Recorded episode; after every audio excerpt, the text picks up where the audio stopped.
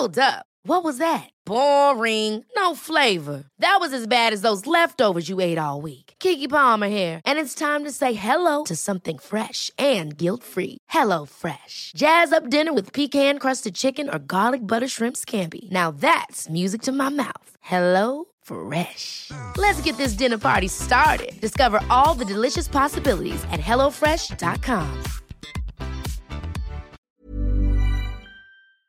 Bonjour à toutes et à tous, bienvenue dans le podcast La Sueur. Bonjour mon cher Rust. Bonjour Guillaume, bonjour à tous. Donc en tout cas, merci, merci, merci beaucoup pour l'UFC 270 pour le voyage qu'on a organisé. Donc là, on a on a fait doublement euh, doublement sold out, je crois.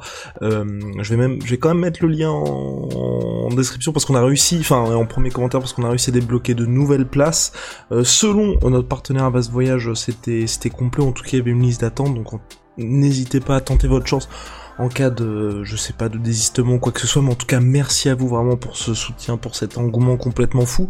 C'était une première pour nous, c'était un petit peu risqué parce que forcément c'était un projet un peu ambitieux par rapport à ce qu'on fait d'habitude, on va dire. Là, c'était pas, ouais, c'était, bah, c'est un vrai voyage quoi qu'on organisait. Bah donc euh, vous avez répondu en masse et, euh, et, rapidement. Donc euh, merci beaucoup. Voilà. Et maintenant à nous de à nous de vous régaler. Exactement. À nous de délivrer. Rust, on va s'intéresser aujourd'hui à Jimaev contre Jack Hermanson, ça avait lieu hier soir.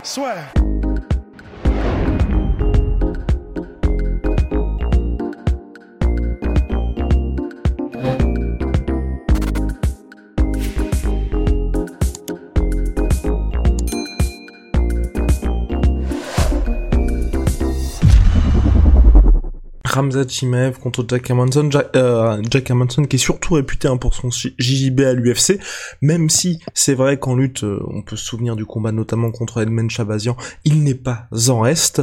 Euh, il s'est incliné face à Ramzat Chimaev. Donc Rust, raconte-nous un petit peu le choc qui était disponible en pay-per-view. Ah, alors c'était donc effectivement de la lutte freestyle, donc c'est pas exactement du, du c'est pas comme du jiu-jitsu brésilien ou des trucs à la soumission. Là c'est vraiment la, manière de noter, de, de marquer les points est totalement différente et puis il n'y a pas de il y a pas de clé il y a pas d'étranglement et tout ça. Euh, c'était ce vraiment qui est, ce qui est vraiment important pour Jack Hermanson. Je, je tiens à le dire parce que c'est vrai que les, gens font pas mal de raccourcis en mode Ramzat a bouffé Jack Hermanson. Enfin là on lui a enlevé quand même des armes qui étaient euh, importantes dans son jeu. Bah son, son, son domaine. Hein. C'est-à-dire que même si Jack Hermanson, d'après ce que j'ai vu, mais j'ai pas réussi à trouver de sources sûres, mais d'après ce que j'ai vu, euh, il a été quand il était beaucoup plus jeune, Jack Hermanson, champion national de lutte mais quand il était vraiment petit, je crois. Mais ça n'est pas ce qu'il a utilisé pour vraiment développer son le plus dangereux de son arsenal en tant que combattant. C'est vraiment son grappling en tant que combattant où il est vraiment très très très létal et très dangereux. Et donc là, il y avait, il n'y avait pas, enfin, il pouvait pas l'utiliser quoi. Là, c'était vraiment de la lutte pure hum, qui est plus le domaine effectivement de Ramzat. C'est-à-dire que bah, pour le coup, Ramzat, lui, c'est exactement ce dans quoi il est devenu euh, bah, le meilleur, en tout cas en Suède, parce que il est arrivé en Suède à 17 ans. Avant ça, il était, en, il était euh, donc il venait de Tchétchénie. Il avait obtenu une médaille de bronze dans les championnats nationaux de lutte lorsqu'il était euh, encore en Tchétchénie, mais national du coup au, niveau russe. Il est venu à 17 ans en 2011 en Suède et en Suède il est devenu là par contre multiple fois champion de Suède en middleweight et en welterweight et à chaque fois en plus avec des scores monstrueux où en gros il ne laissait mais aucun point aux adversaires. C'était genre des 10-0 10-0 7-0 et tout ça. D'ailleurs ça c'est ce sont les scores d'ailleurs d'un de ces tournois pour devenir champion de Suède où il a mis donc 10-0 10-0 10-0 sur les sur les trois premiers tours entre guillemets. Euh, et donc c'est à dire qu'en gros à 10-0, c'est ce qu'on appelle un technical fall, et c'est-à-dire que le combat s'arrête. C'est-à-dire qu'en gros, quand tu marques 10 points, euh, bah là en l'occurrence à 0, bon bah c'est c'est clair. Euh, enfin, c'est le, le, combat s'arrête, t'as gagné immédiatement. C'est ce qu'il a fait sur ses trois premiers adversaires, et le dernier, il l'a bouffé aussi 7-0. Là, pour euh, Jack Hermanson, le score final à la fin des deux rounds était de 8-0. Donc, c'est-à-dire, et en plus, il a fait des, enfin, bah, il a réussi des projections. Enfin, c'était vraiment, il a, oui, voilà, il l'a, il dominé totalement, quoi. Il a totalement, euh, il a, il n'a laissé aucune chance. En fait, c'est surtout ça l'impression qu'il ressort quand tu regardes le match de lutte. Ça n'est pas notre spécialité, mais tu, voilà, enfin, du peu d'expérience qu'on a, vraiment, tu sentais que les tentatives, toutes les tentatives de Jack Hermanson étaient infructueuses. Et en revanche, euh, celle de Ramzat, il arrivait à ses fins, quoi. Donc c'était, voilà, c'était, il l'a bouffé tout simplement.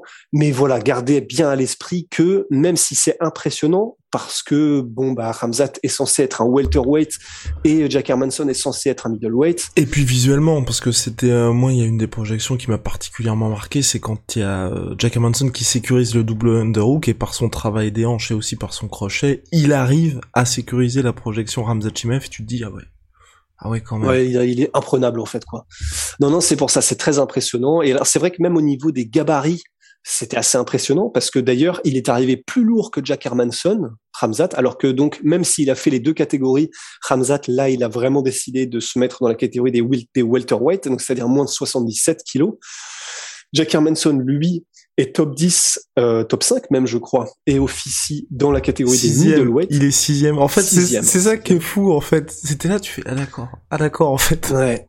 Non mais c'est c'est monstrueux. Et même en étant donc sixième middleweight, il était plus petit sur la balance que euh, que Hamza Chimaev. Et même c'est vrai au niveau des gabarits, c'était assez impressionnant. Mais, euh, mais donc voilà, enfin c'est, ça participe en fait ce qu'on peut en retenir finalement parce que comme on l'a dit, voilà, c'était pas, c'était pas le domaine de Jack Hermanson, mais ça participe un petit peu quand même à, pro, à hum, faire grandir un peu la légende Hamza Chimaev.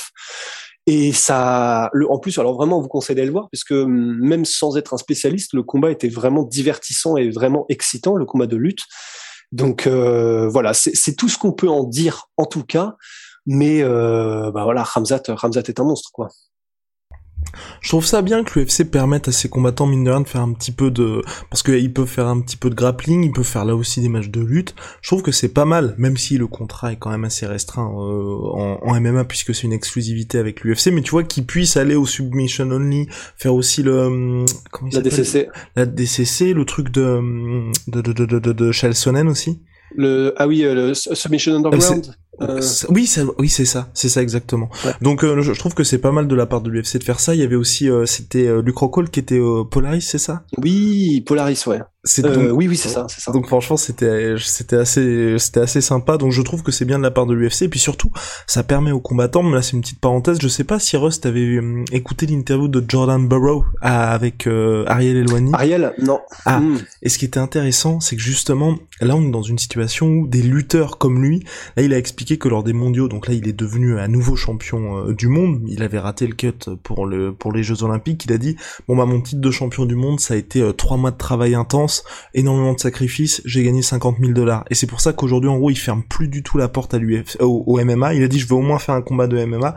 Mais dans l'interview, il a été un petit peu plus loin en disant, bon, aujourd'hui, je gagne 50 000 dollars en étant champion du monde. Là, j'ai envie de faire les JO, ce sera mon dernier cycle, il aura 37 ans lors des prochains JO, donc ça va être un petit peu chaud pour lui, mais tu sais, il veut vraiment prouver quelque chose en disant, bah, c'est un accident pour les JO, donc 2021.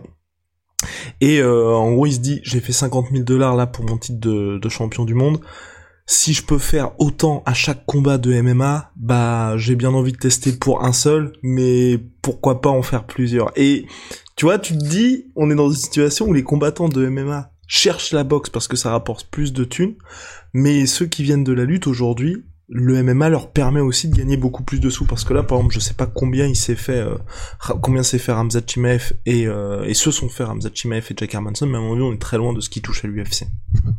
Ah oui, oui, ah oui, c'est sûr, certain. Je, je, oui, oui. Alors c'était un pay-per-view, mais euh, ils ont dû toucher une part de ce pay-per-view parce que c'était les deux stars. Ouais. Mais oui, oui, non, c'est sûr. Bah, de toute façon, c'est clair que euh, là, eux, c'était, je pense, surtout pour le fun, c'est-à-dire que et pour se tester l'un l'autre. En plus, ils avaient l'air d'être à moitié potes. Enfin, c'était assez cool.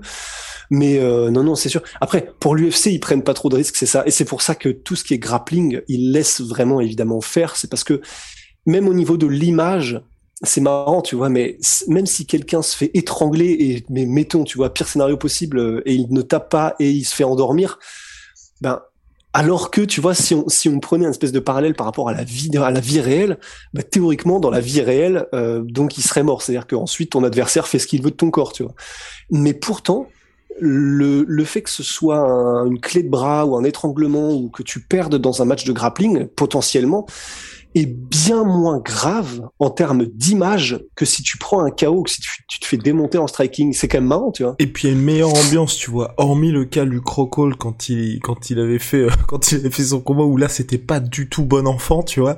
Euh, tout tout le reste à chaque fois, on sait que les mecs qui sont bah par exemple, tu vois même Ben Askren quand il avait fait de la lutte avec Jordan Burrow par exemple, il voulait quand même prouver quelque chose pour dire bah je suis pas rincé, j'ai fait les JO, j'étais membre de l'équipe euh, olympique américaine de lutte en 2008. Bon, il s'est fait bouffer bien évidemment, mais il y a pas du tout ce côté comme en MMA où clairement là les mecs jouent leur carrière, tu vois. Et c'est ça aussi à mon avis qui qui fait que l'UFC le permet un et comme tu dis c'est pas grave si soit ils se font étrangler soit ils sont pris en soumission, c'est que tout le monde sait que c'est une parenthèse, tu fais ton truc, tu donnes le meilleur de toi-même, ensuite les mecs se serrent la main et chacun retourne à sa vie habituelle, à savoir le mec qui fait du grappe ou qui fait de la lutte, bah il va reprendre tout ça et toi qui fais de l'UFC, bah tu vas revenir dans la ligue, essayer de monter dans les classements ou défendre ta ceinture.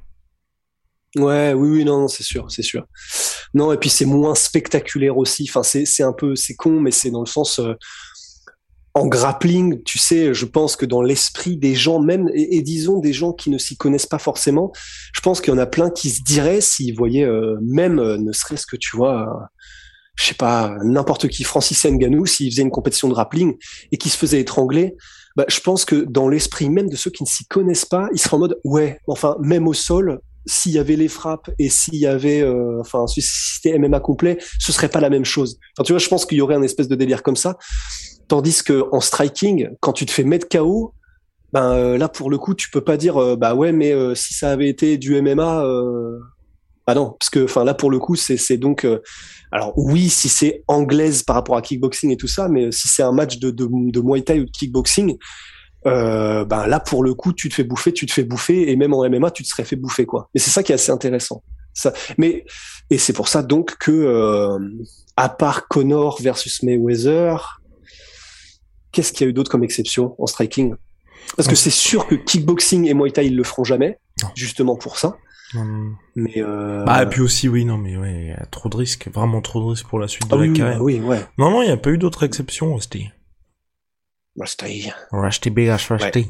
Non, parce que tu vois par exemple excuse-moi je, je, fais juste un parler très rapide mais avec le Glory qui et je, je, je crois que ça a changé je sais plus mais je crois que ça a changé tu sais ils, ils permettaient même à leurs champions d'aller combattre dans d'autres organisations il fut un temps. Non le Glory le fait toujours. toujours. Il y a, ah, ils le font toujours. En fait, le Glory, il y a une, c'est le contrat en fait est exclusif uniquement en kickboxing. C'est pour ça qu'on voit des Gronart, des euh, tac tac tac tac tac tac tac tac, euh, un des Yuri euh, il avait fait le Kunlun. Euh, mais oui, ah mais ça c'était avant, c'était avant. Mais aujourd'hui, en l'état, okay. le Glory c'est exclusivité en kickboxing. D'accord, ok. Mais si tu veux faire du taille, de la taille, tu peux, tu peux, tu peux y aller. D'accord, ok. Voilà. C'est intéressant. Donc voilà, exactement. Non, mais après, tout dépend aussi des athlètes. Parce que tu vois, par exemple, c'est euh, Giorgio Petrosian, lui, il a une exclusivité, c'est en striking, mais par exemple, il peut faire toujours des shows chez lui en Italie où euh, tu sais que c'est un adversaire qui est quand même abordable, et dans le sens où il va pas, il va pas faire un combat qui risquerait de l'handicaper pour un prochain qui va faire au One FC. Donc c'est ça mmh. aussi à chaque fois dans les contrats, c'est tu peux faire ton petit show local, mais que ce soit quand même, euh, bah, que enfin si tu fais partie d'un tournoi ou quelque chose comme ça, ça que tu te retrouves pas à être forfait. Ouais, ouais, ok, ok, ok. Bon, bah voilà. Voilà, on a fait le tour, je crois, Big Rusty, sur cette question. I think so too. Allez, à la prochaine. Euh, merci de votre fidélité. Big shout out à my sweet pea, my sweet protein. Euh, moins 38% sur ah, tout my protein avec le code de la sueur. Venom, sponsor de l'UFC, sponsor de la sueur. Et puis. Tsume aussi. Tsume pour la magnifique déco du, du studio, tout simplement. Et puis vous le savez, hein, Road to the Millie. On s'attaque d'abord au 200 G's. Un petit pouce bleu, un petit abonnement, ça nous aide énormément. On est aussi sur toutes les plateformes de podcast audio, Apple Podcast, Google Podcast et j'en passe. N'hésitez pas à nous mettre un petit commentaire, les 5 étoiles, ça nous aide aussi beaucoup. Et je tenais aussi à vous remercier pour votre fidélité en audio parce que c'est vrai que on grimpe aussi petit à petit, donc ça fait vous plaisir. Allez, see ya, Rusty. See ya.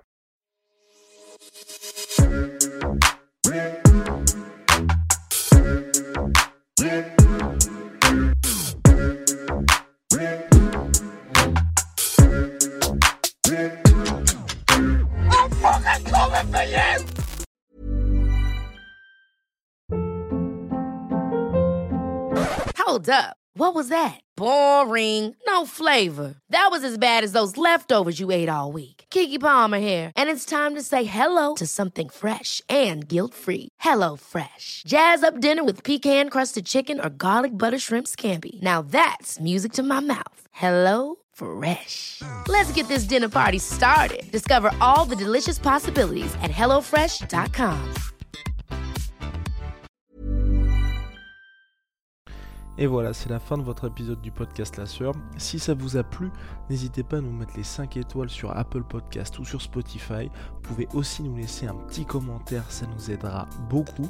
Et si vous voulez aller plus loin avec nous, vous tapez La Sueur sur toutes les plateformes ou sur les réseaux sociaux, vous nous trouverez. Et là, vous nous écoutez très certainement en audio. On est aussi en vidéo sur YouTube, mais également sur Snapchat. Là encore, vous tapez la et on sera là.